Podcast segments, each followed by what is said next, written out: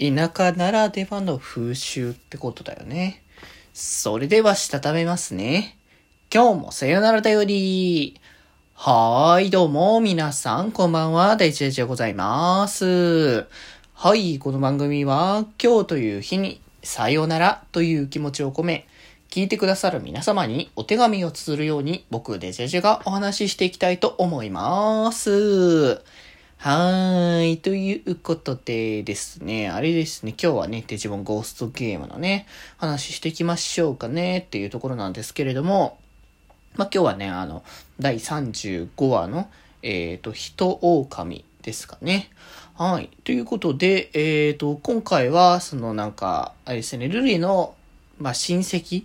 の、こう、お家に、まあ、こう、まあ、遊びに行くみたいな。まあ、流れ的にはそこまで詳しく明言されてなかった気がするので、まあ、あの、遊びに行った流れだったんですけど、まあ、ちょっとその、田舎の町の中では結構こう意味深な噂というか、まあ実際の被害も出てしまっている、まあこう人狼というね、こうた、たたりが起こっているみたいな話があって、まあなんか、それはなんか田舎町特有の雰囲気だなと思うし、そういった、実際そういったたたりとか、化け物みたいな感じのものかどうかわからないけど、なんか風習としてそういうものが根付いていて、まあなんか、こう人間の深層心理的にありもしないものをあると思い込んでいたら結果的にその、こ思い込みがそのまま現実になるみたいな、そんな話もなくはないのかなと思いますけど、まあただそれが、あの、そういうも、100年に一度そういうものが行われているというか、その、たたりが発生しているからこそ、そのタイミングで何か、あの、しなければいけないことがあるっていうことで、その、タイミング的に、その、ルリの、こう、家系の人たちが、まあ、あの、生贄として捧げられるという、まあ、まさにこの辺の話は、まあ、すごい古い風習の、まあ、田舎って感じの、なんかが方向性かなっていうところはあるけれども、まあなんか時代的にはもう今更こう、生贄かっていうところもあるし、まああとこう、まあ、まあルリのまあその生還的な部分っていうのもね、あの、あってこう、なんとかしてそこの、こう突き止めるっていうところになってたけど、なんかこうルリが謎の声をちょっと聞いて、まあ本当にその、人狼っていうものがあるっていう、まあ、いないとは思ってはいるけれども、ルリ自体は。でもなんとか自分が、あの、助けるに行くっていうところでね。まあ、あのアンゴラモンね、あのこう、勇気と無謀は違うっていうところに、まあ、割となんか、ルリ自体はね、あのなんだろ、性格上は結構、突っ込むタイプなのかなみたいなところも若干出つつも、まあ割かし悪い子ではないみたいな感じのね、流れではあったから、まあ、そこら辺はなんかね、まあいろいろあるかもしれないけれども、まあでも実際ね、それでこう、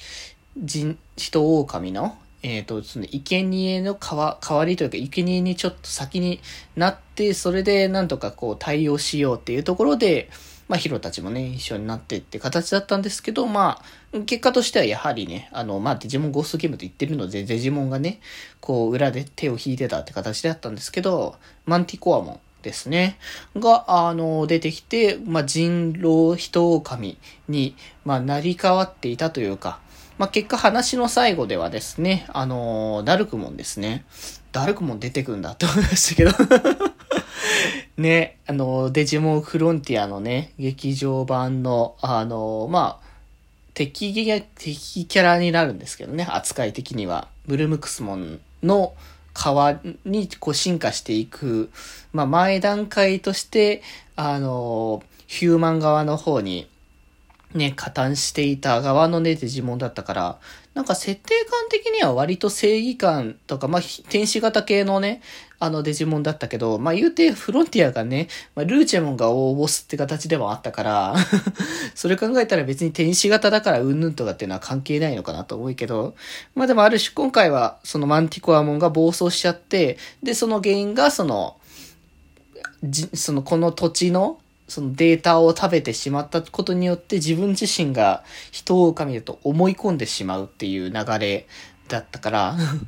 まあそれもそれでなかなかなお騒がせだなってところだったんですけど、まあダルクモンが来て、なんとかそれを収めてくれたっていう。まあ最終的にはね、一応進化は、あの、アンゴラモンもね、進化して、ラモーレモンにね、あの、進化したっていうところで、